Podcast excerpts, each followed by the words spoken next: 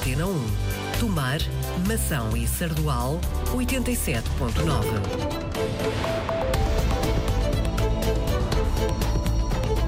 Quinta-feira, 21 de julho, rumamos aos Açores, Ilha de São Miguel. Emissão hoje do Portugal em direto com a jornalista Lili Almeida. Olá, muito boa tarde. Olá, boa tarde. Estamos em Ponta Delgada, cidade candidata à Capital Europeia da Cultura 2027 e que esta semana recebe o festival Walk and Talk. O festival já vai na 11ª edição e marcou o arranque de um movimento de artes contemporâneas que de alguma forma redefiniu a paisagem cultural açoriana na última década. Este festival, eh, este ano o festival volta a ter um pavilhão construído de raiz para acolher artistas, músicos e, é claro, o público. E está localizado na Praça em frente ao Teatro Miquelense. Hoje serve de palco ao Portugal em Direto. Temos como, temos como convidados o Presidente da Câmara de Ponta Delgada, Pedro Nascimento Cabral, temos também o Presidente da Câmara de Comércio e Indústria, Mário Fortuna, e para conhecer melhor este festival temos Jesse James, é um dos diretores artísticos do festival. Boa tarde, começo por pedir-lhe uma descrição deste espaço onde nós estamos, este pavilhão temporário que é da autoria do Ilhéu Atelier. Olá, boa tarde a todos e bem-vindos ao Alcantal, que é esta 11 edição. O Pavilhão é um programa dentro de, do, do, festival que começou em 2018 porque nós precisávamos de criar um espaço que fosse o ponto de encontro, mas que também pudesse ter ou ser um dos palcos do festival. Isso porque nós fomos ocupando diferentes espaços da cidade e a dada altura fez-nos sentido percebermos como é que podíamos trabalhar e ocupar efetivamente o espaço público da cidade de Ponta Delgada. E este espaço aqui no Largo de São João para nós é muito especial, para já porque os primeiros anos nós estivemos aqui no edifício ao lado um, e temos uma relação muito próxima também com o Teatro Michelense. Então foi esse acabamos por escolher esta praça para. E para quem nos ouve, é construído sobretudo de criptoméria, que é uma, uma espécie uh, endémica dos Açores, ou seja, ajuda também a, a inserir-nos em São Miguel, nestes Açores. Sim, exatamente. É um, é um concurso de arquitetura internacional que nós lançamos em 2020 com a Trienal de Arquitetura de Lisboa, que seleciona o Ateliê uh, Ilhéu para desenhar esta infraestrutura temporária que ocupa a praça, com um bar, tem um palco, uh, uma espécie de um auditor, tem arrumos e que no fundo permite uh, um, acolher toda a programação do festival durante estes 10 dias. O festival começou a 14 de julho, termina já este sábado. Já é possível fazer um balanço ou pelo menos perceber como é que está a correr este festival? Olha, eu acho que vou mesmo arriscar e dizer que está a ser a melhor edição de sempre. Porquê? Um, porque acho que para já, porque celebra todo um percurso que o festival tem feito nos últimos 10 anos, um, porque estamos num contexto de uma candidatura à Capital Europeia da Cultura e acho que este festival mostra que é capaz de, que somos capazes de pensar e de construir e de programar e de apresentar uh, projetos artísticos a partir desta geografia, deste lugar. Um, que estamos inseridos nesses circuitos internacionais, que há atenção, que há visibilidade, que há pessoas a vir para cá por causa de, de, desses conteúdos, dessas ideias e, hum, e pronto, esse, esse, esse percurso feito ao longo desses 10 anos e, e é importante uh, e, e, sabe bem chegar uh, a uma edição onde há condições de trabalho, os artistas estão a ser bem recebidos e acima de tudo há muito público a participar, ou seja, a maior parte das atividades estão escutadas, o pavilhão tem sido muito vivido, há excursões pela ilha, ou seja, e é um festival que efetivamente uh, tem parte das artes para se relacionar com a educação, com o turismo, com o ambiente, com o espaço. E então conseguirmos reunir todas essas dimensões para nós é, é mesmo muito O bom. Ministro da Cultura foi um dos convidados do festival. Pedro Adão e Silva prometeu mais apoios para regiões que têm menor densidade cultural e anunciou também que vai trazer aos Açores as coleções do Estado de Arte Contemporânea. É uma boa notícia. Acho que são todas uh, ótimas notícias para a região dos Açores, para a região da Madeira, para todas as regiões descentralizadas de Portugal. É preciso pensarmos uh, a programação e como é que apoiamos essas ações, essas coletividades, essas associações que trabalham além Lisboa e Porto. E hum, no caso dos Açores, e que é o contexto em que nós estamos a trabalhar, tem sido feito um grande esforço nos últimos anos, através da Onde Fala, mas também de muitas outras associações, não só em São Miguel como noutras ilhas, de, uh, de nos posicionarmos efetivamente como um contexto de criação e como um ecossistema, uh, isso para pegar numa palavra deste contexto, que é efetivamente dinâmico, que é sinergético e que trabalha em colaboração. E, e até e... sábado, Jéssica, temos, eh, já são poucos, poucos, dias. O que é que destacaria deste programa para chamar algumas pessoas que queiram vir até aqui ou outros pontos de, de onde o festival decorre? Há muitas coisas a acontecer, há ainda nove exposições que estão abertas e que podem visitar gratuitamente. Muitas delas vão estar disponíveis para visita até ao final de setembro. Aqui no pavilhão ele vai acolhendo uma série de festas e de conversas e performances. A questão da palavra e da escuta é muito presente na programação desta edição. No sábado há um projeto muito importante, porque foi a primeira vez que nós conseguimos um apoio do Europa Criativa para o desenvolvimento de um projeto que é o um, Centrifree, a Walk on the Edge. E é um projeto que vai nos falar sobre a ideia de pós posse de propriedade a partir de histórias uh, que os artistas foram reunindo e, e, e, narrativas que foram desenvolvendo a partir dos finais da luz. Um, e a ideia é que as pessoas possam estar aqui connosco e, e, aproveitar o máximo possível. Jessie James, muito obrigada por estar connosco e por nos receber então nestas instalações do festival. Um bom festival então até sábado. Obrigado. Ocupamos o palco deste festival que temos, tem, como dissemos, o, que é no centro de Ponta Delgada é a cidade que é candidata à capital europeia da cultura 2027. Ah, nesse ano, o título vai ser partilhado entre uma cidade portuguesa e uma cidade da Letónia. Neste momento, na corrida, em Portugal estão Braga, Aveiro e Évora. Pedro Nascimento Cabral está, por trás desta candidatura, presidente da Câmara da cidade, da Câmara de Ponta Delgada. O que é que torna a candidatura desta cidade diferenciadora? Boa tarde a todos então e aos nossos ouvintes que nos acompanham na Antena 1. Bom, a candidatura de Ponta Delgada à Capital Europeia da Cultura é sem dúvida um grande desígnio que todos nós temos pela frente e que esperamos ganhar, porque também há aqui um fator muito importante, para além da dinamização cultural que tudo isto irá trazer à nossa cidade e aos Açores, há aqui um elemento muito importante que é diferenciador, amplamente diferenciador das restantes cidades. Tal como já tive a oportunidade de dizer, e participar, juntamente com o Jesse James, na, na, perante o júri internacional na primeira fase, em que apuramos com com Évora, com Braga e com Aveiro, nós damos uma dimensão atlântica à cultura europeia e fazemos aqui uma ponto cultural imprescindível entre a Europa e as Américas, com a nossa diáspora nos Estados Unidos, no Canadá, no Brasil, eh, enfim, eh, na Bermuda. Há aqui um, quase como uma universalidade decorrente desta dimensão que trazemos com a nossa diáspora à cultura europeia. E como tal, para além das nossas tradições seculares, eh, religiosas e outras, que caracterizam a nossa forma de ser e de estar aqui a meio do Atlântico Norte e que vêm, digamos, eh, eh, documentando o que é que este povo andou a fazer durante cerca de cinco, quase seis séculos aqui a meio do Atlântico Norte, chegou a altura também de darmos a conhecer o que é que andamos aqui a fazer do ponto de vista da nossa indiciocracia cultural e religiosa. E como tal, uh, uh, aliado esta, esta componente que é muito importante, com a abertura que temos vindo a assistir nos últimos anos uh, às artes contemporâneas, onde, por exemplo, o festival do, do, em que o Jesse James é um dos organizadores, o Walk and Talk, também o Tremor, que são festivais que marcam, digamos aqui, uma atividade cultural contemporânea da nossa cidade e da nossa ilha faz com que haja, digamos aqui, uma, uma, uma absoluta mais-valia neste contexto comparativamente com as outras cidades, sem querer naturalmente de um pôr em causa as, as características das outras cidades. Acho Mas que esse está... fator é muito importante e para nós. O Delgada tem condições até mesmo arquitetónicas para receber um evento deste em 2027? O júri, o júri internacional diz que sim e a nossa, a nossa proposta que, que foi apresentada e contextualizada e documentada no Bitbook apresenta precisamente quais são os projetos que Ponta Delgada uh, irá ter e irá assumir, uh, não só do ponto de vista da atividade cultural, mas também do ponto de vista do financiamento, que mereceu grande pontuação por parte do júri internacional e foi isso que nos fez passar, digamos, a esta, esta face final. Estou convencido que, enfim, e tenho a absoluta convicção que as coisas irão correr bem e que Ponta Delgada eh, em dezembro irá ser a cidade escolhida. E uh, tudo isto irá trazer naturalmente um grande salto cultural, um grande salto social e um grande salto económico, porque a cultura não é só, digamos, não está a ser conscrita apenas a eventos culturais, tudo isto está interligado.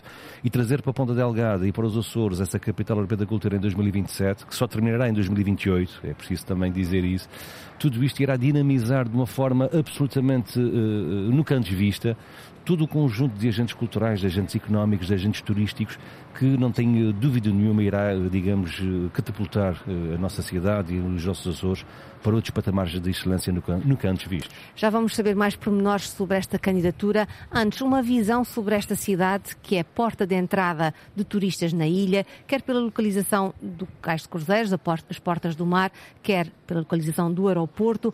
Depois de dois anos de pandemia, os Açores parecem estar na moda. São Miguel está cheio de turistas e isso comprova-se pelas ruas, vê-se nos hotéis, nos restaurantes. Vamos ouvir uma reportagem da Oriana Barcelos.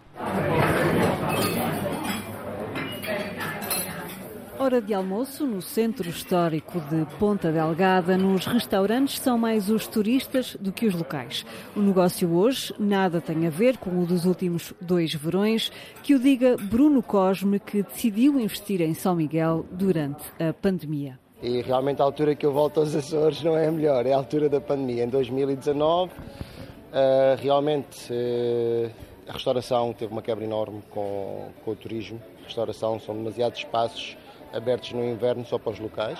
Agora, este verão, não era isso que queria saber, este verão, o levantamento das restrições, acabamos por abrir outro, outro bar porque acreditamos que o turismo ia ser uma grande procura aos Açores. Realmente está a ser uma grande procura, temos muito turismo, muito turismo mesmo. As previsões confirmaram-se. Nos primeiros meses deste ano, os números de dormidas no arquipélago de nacionais e de estrangeiros já ultrapassam os números de 2019, pré-pandemia, o ano recorde do turismo nos Açores. Há ainda outro dado: os proveitos têm sido superiores. Estamos em nível de dormidas a, a, a alcançar os, os valores de 2019, mas a superar em receitas. Uh, o que, no fundo, representa um aumento do preço médio. Uh, e, a Associação de Hotéis de Portugal fez um estudo de balanço da Páscoa e de projeções para o verão, onde os dados apurados para a região uh, fazem esta previsão de que haja uma, ocupação, uma taxa média de ocupação semelhante à de 2019, mas com receitas superiores. Andreia Pavão, representante da Associação de Hotelaria de Portugal nos Açores. Se nos últimos dois anos marcados pela pandemia os turistas nacionais foram quem mais procurou os Açores, agora nota-se o regresso dos estrangeiros. Este ano uh, estamos a recuperar com outros mercados, alguns que já eram tradicionalmente mercados emissores para os Açores, como o próprio mercado alemão, mercado francês, mercado espanhol, e a recuperarmos o mercado americano, Estados Unidos e agora este ano também com boas notícias em termos de acessibilidades aéreas, que são novidades, uh, com o crescimento dos mercados do, do, do, Reino Unido, com o voo da British Airways, por exemplo, a Suíça. Portanto, temos aqui uma série de novas ligações que nos estão também a abrir portas a, a novos mercados internacionais e ao crescimento face à trajetória que tínhamos até 2019.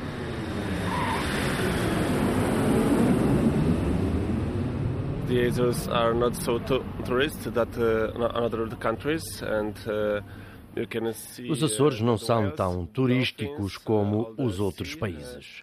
Podemos ver baleias, golfinhos, o mar todo. O tempo é muito bom, as paisagens, os trilhos, as viaturas turísticas. E também toda a comida, a carne e o marisco. E se há quem venha à descoberta do arquipélago, há também quem venha matar saudades.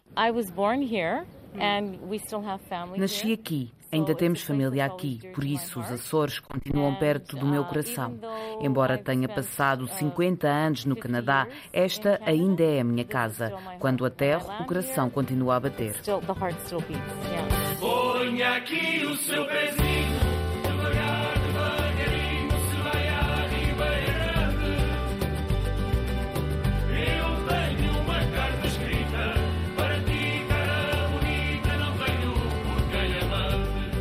Vivo no Canadá, venho aqui muitas vezes, adoro a minha terra. O ambiente. O ambiente, estar com a família. É muito diferente. Imigrantes, turistas, misturam-se pelas vilas e pelas cidades açorianas, partilham da mesma opinião sobre as ilhas. Viemos aos Açores porque esta nossa amiga, que é mexicana, não conhecia e nós trouxemos-la cá. E os Açores é lindo, são lindos de morrer, por isso.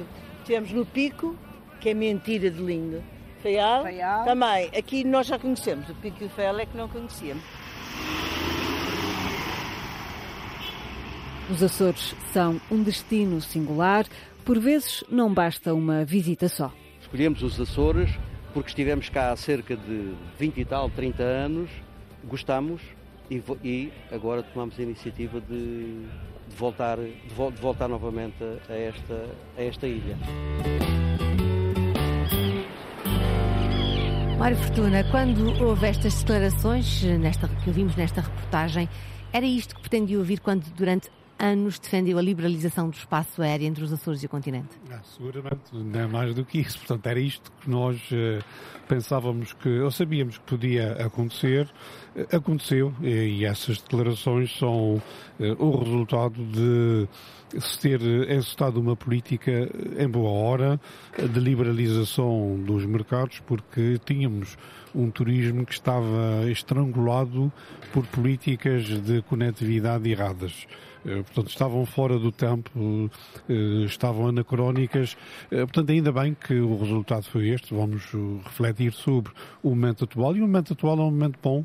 É um momento que nos apraz registrar de recuperação face à crise, à última crise que tivemos e com perspectivas de ultrapassarmos ou de ganharmos de novo a tendência que tínhamos anteriormente de crescimento, de um crescimento forte, robusto, importante para os Açores, porque esta atividade, as pessoas não se apercebem, eh, já é das atividades mais importantes na nossa economia, emprega mais de 20 mil pessoas e gera mais de 12% eh, do valor acrescentado bruto que é gerado nos Açores.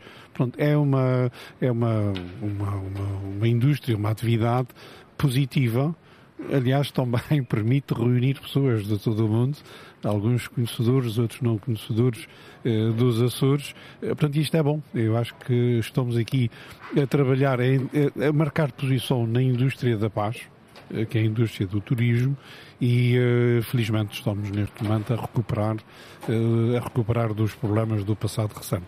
Transporte aéreo, com certeza, foi o mote para isto foi potencial resto, tinha. As potencial ilhas... tinha, mas não estava a ser utilizado. De resto, como estamos aqui em Ponta Delgada, é importante dizer também que foi este novo modelo que permitiu que se reconstruísse grande parte de Ponta Delgada reconstruir-se também o Porto, reconstruir-se em Lisboa. Portanto, este, é preciso associar também eh, a liberalização e a entrada de companhias low cost à democratização eh, da viagem aérea, que traz às cidades, traz aos locais muita gente que até gosta das cidades, gosta da vivência das cidades. E foi isto que deu nova vida às ruas de Ponta Delgada, deu nova vida a edifícios que estavam degradados e, portanto, eh, foi, uma, foi um processo bastante virtuoso. Costumo dizer, o Porto e Ponta da Regada foram reconstruídos numa política de reconversão urbana hum, fomentada pela Ryanair. Porque foi estas viagens, estas viagens curtas de cidade que pela Europa fora permitiram criar esse novo produto e reconstruir as cidades. Sr. Presidente, exatamente isso que falamos, a habitação, nomeadamente para alojamento local, uh, acabou por ser, uh, o turismo acabou por ajudar muito esta reabilitação urbana de Ponta Delgada. É verdade, e, e com uma, um fator muito importante, é que foi uma reabilitação feita pela privada. Portanto, foram os privados que, se associaram a empresas e, a, e, enquanto empresários que reconstruíram, reabilitaram, digamos aqui, muitos edifícios do, do centro de Ponta Delgada que estavam, digamos, uh, deteriorados e, e, alguns deles devolutos. E a política é, é esta e vamos continuar a seguir isto que é a reabilitação urbana. Nós precisamos de requalificar o nosso parque habitacional, comercial, uh, de Ponta Delgada, neste momento através de um levantamento que nós fizemos por causa do, do, do plano de habitação que nós temos em, em curso, existe cerca de 700 imóveis em Ponta Delgada que estão a necessitar de uma intervenção com alguma urgência e, como tal, nós temos que criar as condições para que haja interesse eh, para eh, vir viver, trabalhar ou visitar Ponta Delgada e por isso esta nossa, este nosso programa eh, que, eh, que está no âmbito do, do, do, do, PRR, de uma das candidaturas que nós fizemos ao Plano de Recuperação e Resiliência, visa também estimular este aproveitamento do espaço urbano que temos aqui para Delgado no âmbito dos seus edifícios. Tudo isto aliado também a uma política de trazer mais conforto à cidade de Ponta Delgada, isto é, de devolver a cidade às pessoas, eh, numa, numa expressão feliz do António Pedro Lopes, que é o nosso diretor artístico da candidatura de Ponta Delgada à Capital Europeia da Cultura, nós precisávamos de humanizar a cidade de Ponta Delgada. A nossa candidatura eh, tem como título a natureza é humana e agora tínhamos que transpor isso para a realidade e precisávamos de humanizar a cidade. E nós humanizamos a cidade através da conquista de espaços que estavam destinados aos veículos automóveis e agora às pessoas. Tomou uma daquelas decisões polémicas né, nas cidades, que é fechar uh, algumas ruas de centro histórico. Não é nada confortável. Acho que qualquer, qualquer autarca colocado no meu lugar eh, sabe muito bem o que é que estas decisões acarretam, mas são decisões que, apesar de impopular, eh, rapidamente as pessoas veem os benefícios das mesmas e hoje nós podemos constatar que Ponta Delgada é uma cidade completamente diferente do que era há, há uns anos atrás, para não fazer a comparação com a pandemia, mas há espaços públicos neste momento que, por exemplo, o lado sul da Matriz, onde as pessoas já começam a ir para lá, começam a conviver, há zonas desplanadas, agradáveis. Mas é... também há críticas. Uh, Mais Fortuna, é representante dos empresários, aproveito. Um, Sabemos que os empresários não viram, eh, não gostaram muito desta decisão. Não, mas eh, repare, eh, a Câmara de Comércio já acompanha o encerramento de ruas em Ponta Delgada há várias décadas. portanto, este, este, este episódio agora de encerrar o centro da Matriz não foi o primeiro episódio de encerramento de ruas. Já vamos num processo longo, a Câmara de Comércio sempre acompanhou, eh, não é contra, portanto nós eh, reconhecemos o mérito de reordenar ou reafetar o centro de Ponta da Arcada a outras funções. Aliás, eh, durante muito tempo havia uma aflição enorme porque não havia ninguém em Ponta Delgada, não havia, as lojas comerciais estavam fechadas, não havia vida. Ponta Delgada ressuscitou com uma nova vida. Eh, com funções novas. Eh, o que está a crescer muito em Ponta Delgada são serviços de restauração, serviços de apoio às pessoas que, que nos visitam. Portanto, foi uma redefinição da função do centro de Ponta Delgada, naturalmente com a saída de algumas lojas da área do comércio tradicional, mas esta, esta é uma tendência que, que vai acontecer. A nossa preocupação nestes processos é que eles sejam feitos eh, de forma previsível, gradual. Portanto, o aconteceu foi eh, uma opção da Câmara por uma, um processo muito mais acelerado. Eh, tínhamos tido conversas relativamente a esta matéria e o, o, o encerrar era consensual, é consensual. Foi, foi mais uma rápido questão, do que se Foi só uma questão, uma questão de forma, mas esta é a tendência, que... é, esta é a tendência, de, é a tendência da geração de valor, de, de adaptar as cidades para uma nova uh, função de geração de valor. Uh, portanto, há atividades que naturalmente tenderão a sair dos centros, mas serão, os centros serão ocupados por outras atividades mais lúdicas, mais de restauração, mais de alojamentos locais. A, a própria confiança que neste momento temos grandes investimentos privados e acentua este este cariz de privados no centro de Ponta Delgada. De novo, de novo cariz, certo? De novo cariz de, de, de, de hotelaria, digamos aqui na Rua Machado dos Santos, na Rua dos Mercadores, com, com, com a construção de um hotel uh, ali no Campo São Francisco, isto é, Ponta Delgada desperta cada vez mais o interesse dos privados em vir investir em Ponta Delgada. Mas estará vocacionada mais para o turista e não para o local? Não, o desafio é este, o desafio é nós termos um ponto de equilíbrio no, no meio disto tudo. Nós não queremos transformar Ponta Delgada numa Las Palmas ou, ou numa outra cidade que seja descaracterizada. E o desafio é precisamente este, este equilíbrio. Eu, eu, eu, gostava de, falo... eu, gostava de, apontar aqui também, fazer ligação com uma coisa que disse o Sr. Presidente, relativamente ao edificado degradado que ainda existe em Ponta Delgada. A ideia de que os privados durante este período eh, construíram sozinhos, eh, portanto é importante, mas não deve ser um mote para desistir de incentivar os privados a continuar a reconstruir, uhum. porque eh, se não houver apoio, se não houver incentivos para este efeito, vai-se reconstruir muito menos do que aquilo que potencialmente se pode. Portanto, é preciso continuar este, este processo, porque ele tem uma outra virtude que muitas vezes descuramos eh, que é ele, no processo de requalificação e de reconstrução dos edifícios, eh, consolidamos os edifícios. Nós somos uma região sísmica, continuamos a ser uma região sísmica, não estamos livres de aleatoriamente um dia sermos afetados por novos, novos sismos e seguramente se não tivermos uma cidade reconstruída, eh, a distribuição vai ser muito maior e o sofrimento vai ser muito maior. Mas falou-se aqui de, um, uma palavra que é equilíbrio. Quando é que eh, vamos, quando é que chegamos a esse ponto de equilíbrio em que é preciso atividade económica, é preciso turista, mas é preciso não esquecer aqueles que cá vivem e não queremos um turismo de massa. Sem dúvida. Mas vamos dizer, vamos, deixe-me deixe pôr a coisa nestes termos. Ainda bem que há atividades económicas que estão a reconstruir o edificado antigo, porque antes não havia. E ele nem sequer era útil para os residentes. O que está a acontecer é, estamos a criar aqui um novo desafio. E o novo desafio é exatamente resolver o problema da habitação. Eu não vou matar o turismo porque tenho um problema de habitação. Eu vou resolver o problema da habitação, de habitação porque é importante resolvê-lo para as pessoas que trabalham, algumas delas até no, na área do turismo. Isto é uma ponta delgada transversal para todas as ilhas, mesmo para Sem as dúvida. freguesias. O turismo, o alojamento local está a reconstruir também nas freguesias muitas casas que estavam abandonadas. Agora, temos é que ter política para apoiar a habitação e não matar a política do turismo local, do, do alojamento local, porque está a competir com a habitação. Não falta de habitação agora é um problema, mas surge na sequência de, um, de uma solução boa. Portanto, eu acho que é importante. E nós temos vários programas na Câmara Municipal claro, de Algado e estamos a é, trabalhar outros, é na área do reviva da reabilitação Exato. urbana, na área do apoio ao arrendamento, na área do apoio ao comércio, claro. precisamente para revitalizar, do ponto de vista económico e social, a nossa cidade de Ponta Delgada, porque também não queremos ter uma cidade sectarizada, não é isso que nos uhum. interessa, e, é, e nisto estamos em absoluta sintonia aqui com a Câmara de Comércio e Indústria de Ponta Delgada, no sentido de valorizar. Mas, mas também é preciso dizer aqui um aspecto muito importante.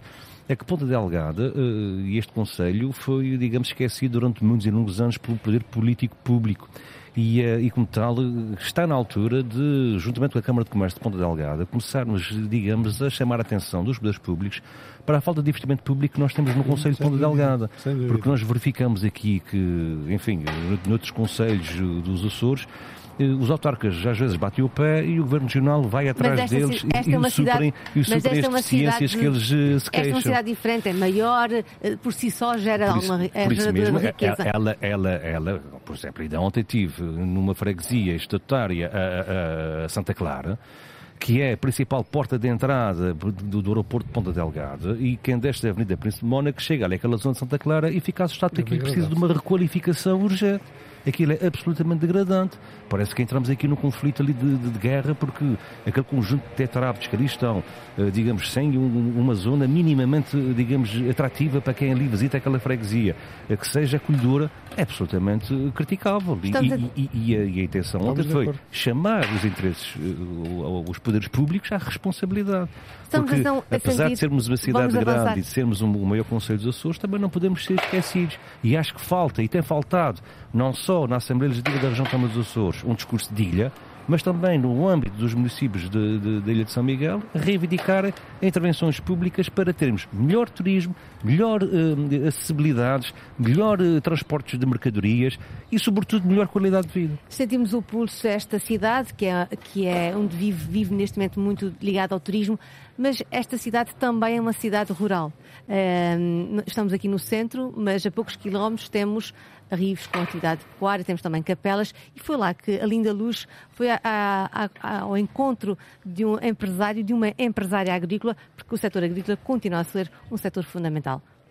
Saímos de Ponta Delgada rumo às Capelas, uma freguesia da costa norte de São Miguel, mesmo à beira-mar.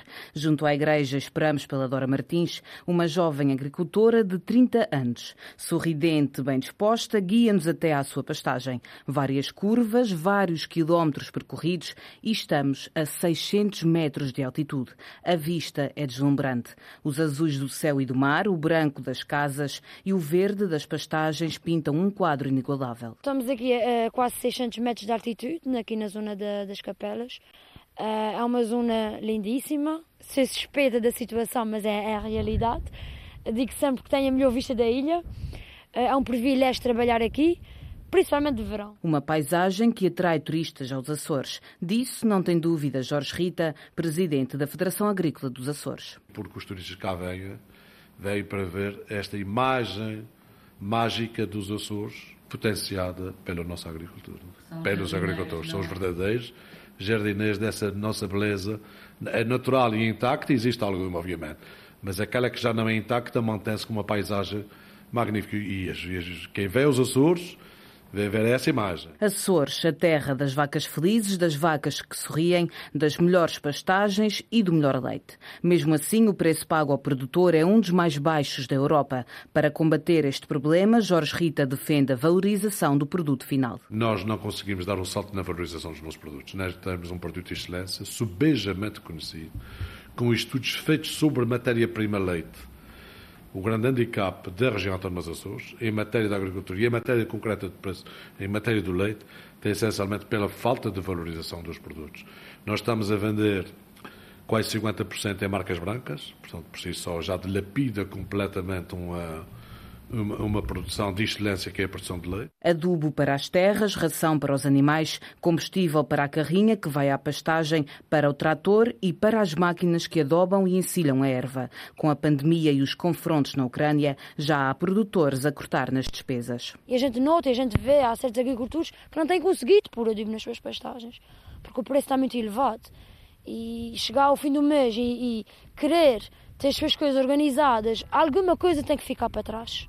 E claro, a ração não pode ficar porque é um suplemento acrescido às explorações. Custos que se estão a tornar insuportáveis. Os aumentos brutais dos combustíveis, desde que se começou a falar na regulação e na descarbonização, a energia subiu tudo de uma forma brutal, como toda a gente sabe. Depois vem a seguir a pandemia e a seguir, que seja no topo do bolo, é a situação da guerra na Ucrânia. Mas há mais preocupações a juntar à lista. Há um problema que ainda nunca foi resolvido e está sendo sempre complicado de resolver. Os, os governantes dizem que está, sendo sempre debatido e não, não está no esquecimento, mas a taxa de segurança social que os jovens agricultores pagam no início de vida da sua atividade não é fácil. E tem que haver uma mudança. Não se consegue pagar taxas de elevada quantidade daquelas um jovem que está começando a sua vida. E mais a mais com os custos de produção que a gente está tendo nesse momento. Um assunto que precisa de solução urgente, concorda Jorge Rita. Temos jovens muito bem preparados, mas depois também, se eles não sentirem que existe para teres uma discriminação positiva em termos de segurança social, no caso concreto, essa situação agrava-se cada vez mais e as pessoas têm muitas reticências, saber se vale a pena investir num setor tão importante, com a carga brutal de impostos e ainda por cima com essa agravante da segurança social. Apesar de todas as dificuldades, Dora Martins é o exemplo de um profissional do setor que gosta do que faz. Não posso dizer que acordo de manhã como um farto para vir trabalhar, porque é mentira. Uh, acordo com o maior entusiasmo que, que tenho com a maior felicidade porque faço o que gosto, faço o que realmente sinto que gosto de fazer. Nos Açores diz-se que há mais vacas que habitantes. Só a Dora tem 120. Às 5 da manhã, faça chuva, faça sol. Lá está ela, com a ajuda do pai, a preparar a primeira ordenha. A segunda é feita 12 horas depois, às 5 da tarde. Nós temos uma, uma ordenha móvel de 8 pontos, elas estão sempre aqui no mesmo sítio, 365 dias no ano. Uh, todos os dias vão à pastagem, estão com uma média de 25, 26 litros por dia, uh, com uma, uma porcentagem de concentrado de 7 a 8 kg de ração, não é muito. Uh, comem silagem de milho e silagem de erva todos os dias e está à descrição de pastagem.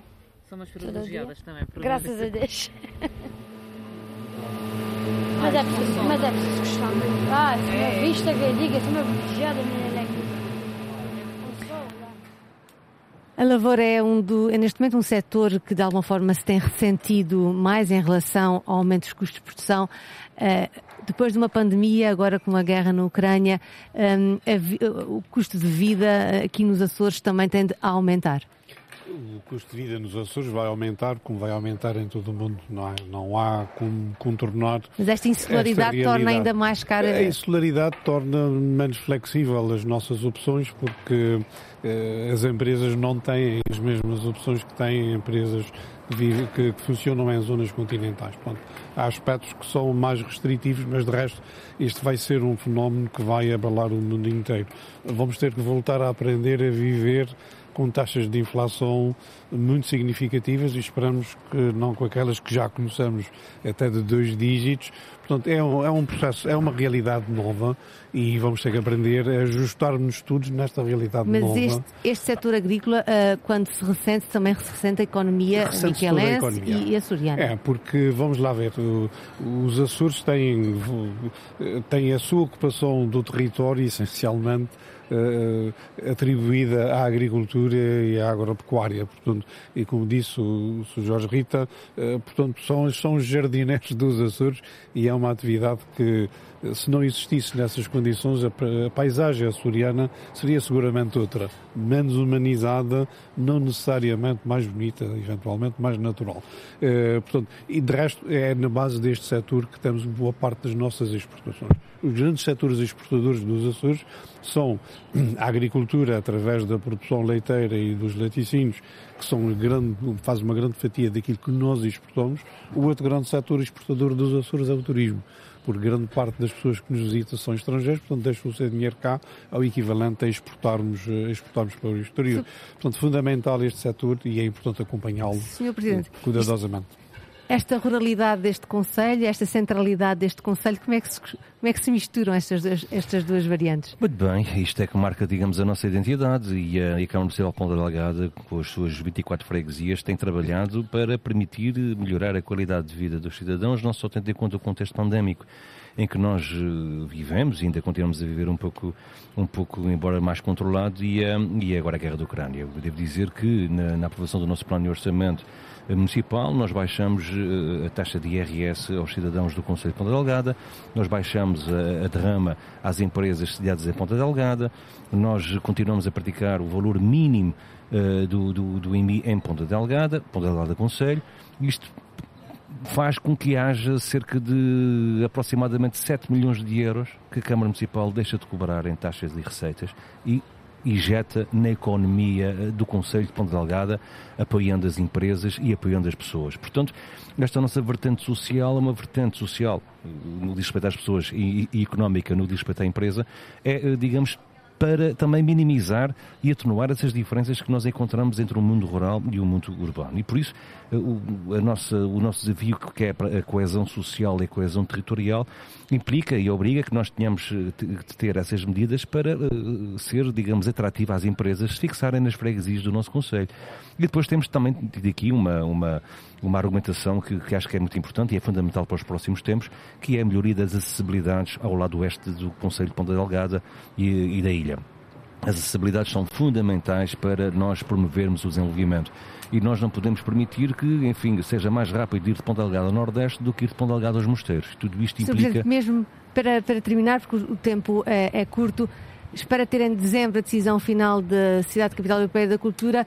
Uh, se uh, Ponta Delgada vencer, 2027 será um ano diferente nesta cidade? 2027 será um ano absolutamente diferente por dois motivos fundamentais. Primeiro, para celebrarmos, enfim, e se tudo correr bem, eh, o projeto da Capital Europeia da Cultura, mas também 2027 faz 6, 7 anos é que os Açores foram descobertos. Portanto, é, é, é, o ano de, 27, de 2027 é um ano muito importante para nós, porque são 600 anos que se celebram da descoberta dos Açores. E como tal, aliar uma capital europeia da cultura, este, este, digamos, evento que é a celebração dos 600 anos da descoberta dos Açores, faz deste projeto, digamos que este projeto origina que 2027 seja um ano absolutamente, enfim, inesquecível e fantástico e que marcará, não tenho dúvidas nenhumas quanto a isso, a nossa, a nossa identidade. Olho para o relógio, são 12h53, nos Açores é hora de almoço, momento certo para provar uma das iguarias da ilha. Poderíamos ir a vários locais, poderíamos provar o peixe fresco, o bife regional, as lapas, enfim. Viajamos um pouco, fomos um daqueles que são umas imagens de marca dos Açores, o cozido das Furnas. Não estamos em Ponta Delgada, mas é de facto uma identidade uh, regional e de São Miguel, este cozido. Uh, lá está num restaurante a Linda Luz. Boa tarde, Lélia. Eu estou nas Furnas, um dos sítios mais turísticos da Ilha de São Miguel. É muito conhecido pelas suas caldeiras, pelas águas termais, pelo cheiro a enxofre. Não é verdade que é muito característico a qualquer pessoa que chega às Furnas vai notar esse cheiro. Um, e também a freguesia das Furnas é conhecida por aqui se comer uma das mais emblemáticas refeições da ilha. Mas para falarmos do cozido das Furnas, tem comigo uma especialista, não sou eu que vai falar sobre isso, é a Teresa Pimentel, é dona do restaurante Val das Furnas, um dos muitos aqui que serve cozido e já sabe a receita de trás para a frente. Não é verdade, Teresa? Então, este prato típico tem uma particularidade que o torna muito especial. Sim, tem. Tem. Vem da qualidade das carnes e dos enchidos. São tudo feitos. Portanto, desde, desde já as carnes são nossas e, uh, e todo ele é implementado com os nossos produtos de cá. Para além disso, é feito debaixo da terra. Ah, pois, não poderia ser de outra forma. Sim, é tudo feito debaixo da terra, sim, a vapor, com uh, muitas horas de cozedura. Uh, enterro, mando enterrar às duas da manhã para levantar ao meio-dia. Portanto, é uma, uma cozedura muito lenta, sim. É por isso que fica, é por isso que fica tão bom, que os sabores ficam muito, muito mais intensos. Sim, o sabor fica intenso, apesar de eu, eu às vezes tenho um certo problema com pessoas a dizer que se realmente foi feito ou não, porque há pessoas que já comeram noutros restaurantes e pronto, têm um gosto, um paladar totalmente diferente do meu. Porquê que, porquê que pode haver essa diferença se é tudo feito mais ou menos da mesma forma? Sim, a única diferença seria na, na própria uh, qualidade de carne, na própria marinada que nós fizemos para uh, o cozido, não levando qualquer tipo de álcool, nem muito menos água. Portanto, é uma cozedura muito lenta, mas tem a ver com, com a água de todos os legumes e da própria carne. Já estamos aqui a desvendar alguns segredos, portanto, que fazem, que fazem as pessoas quererem, quererem cá voltar de certeza. Como, por exemplo, temos este senhor que, segundo sei, já come cozido aqui há nove anos. Não, desde, 2019, desde 2009. Já lá vão 13 anos, sim. sim já. E o que é que faz querer voltar sempre aqui a este restaurante? É assim, a minha profissão é guiar turistas na ilha, sou guia de turismo. E já venho a esse restaurante desde 2009, porque é indo a nossa, nossa eleição, digamos assim, onde se come um bom cozido. Todos eles são diferentes, sim. Depois vai da mão de cada, de cada cozinheiro, a forma como a comida é posicionada dentro da panela, porque, como a Teresa referiu, não leva água, é tudo à base da destilação de todos os ingredientes, desde as carnes aos legumes, os ingredientes que são todos locais. É um, um cozido, uma comida mais saudável, é tudo cozido a vapor, são 6 a 7 horas, tudo cozido com a destilação de tudo junto, ou seja, as carnes perdem a maior parte das gorduras, a água em excesso dos ingredientes acaba por dar lugar ao, ao ao caldo que coze tudo junto e que no final eles juntam um arroz que fica com, com sabor ótimo. Ou seja, um cozido pesado à vista, como todos são. Em todos os lares portugueses existe um cozido, principalmente ao fim de semana. E na minha casa era assim, ao domingo era sempre cozido. Mas na nossa casa fica um cozido, um cozido mais pesado, aqui fica mais, mais leve ao estômago, digamos assim. Este senhor estava a falar muito bem que em todas as casas há um cozido, mas este cozido das Furnas tem uma particularidade do cozido à portuguesa. Tem uma particularidade, tem, tem assim umas diferenças, correto? Sim, tem, tem muita diferença.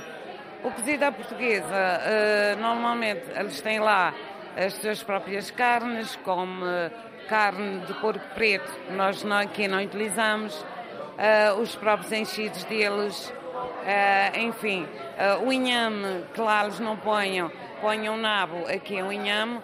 Um, portanto, tudo isso faz a diferença do nosso cozido. Não são tão fumadas Exato. como é sítios em Portugal. Estamos aqui então, afinal, não, eu vim falar com uma especialista, mas acabei por encontrar dois especialistas do cozido das furnas. Muito obrigada. Portanto, podemos resumir que produtos regionais de qualidade, não só a carne como, como os legumes, os vegetais que se põem no cozido, uma cozura lenta de mais de 6 horas, um, o que faz com que os sabores se intensifiquem e depois de cozido ainda há espaço para uma sobremesa e como nós estamos em São Miguel, se calhar vamos comer assim um ananás, não é? Uma fatia de ananás bem fresquinha ou então uma queijada da vila, pode ser? Difícil é mesmo escolher entre tantas especialidades. Portugal em Direto de hoje fica então por aqui, desde o centro da cidade de Ponta Delgada. Amanhã vamos estar nas sete cidades, Maravilha de Portugal, e que vai receber um concerto pela terra.